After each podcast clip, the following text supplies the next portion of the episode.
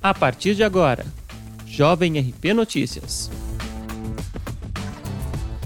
Olá, hoje é 16 de outubro de 2020 e esta é a edição número 53 do Jovem RP Notícias, seu boletim diário de informações com os seguintes destaques.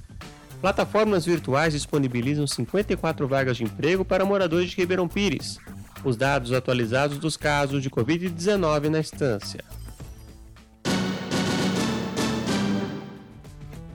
Moradores que buscam colocação ou recolocação no mercado de trabalho contam com as plataformas virtuais para manter a busca por oportunidades de emprego. O cadastro em seletivas pode ser feito por meio do portal Emprega Brasil do Governo Federal, empregabrasil.mte.gov.br.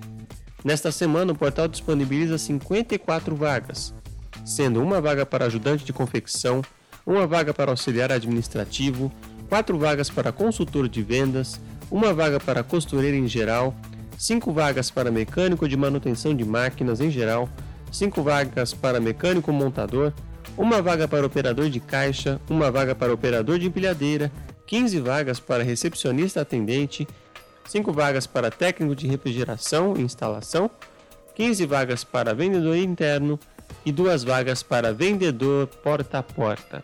Para conhecer os requisitos de cada vaga e saber como participar do processo seletivo, é preciso acessar o portal. As vagas também podem ser verificadas pelo aplicativo Cinefácil, disponível para dispositivos tablets ou celulares com sistema Android e iOS.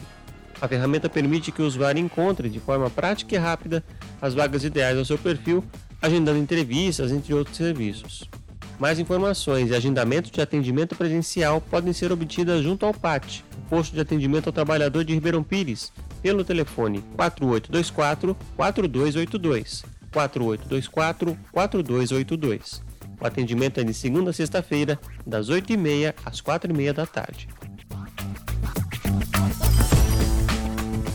A atualização de 15 de outubro traz a confirmação do 85º óbito por coronavírus entre moradores de Ribeirão Pires. Trata-se de um senhor de 74 anos que estava internado no Hospital IGESP, em São Paulo, e faleceu no último dia 9.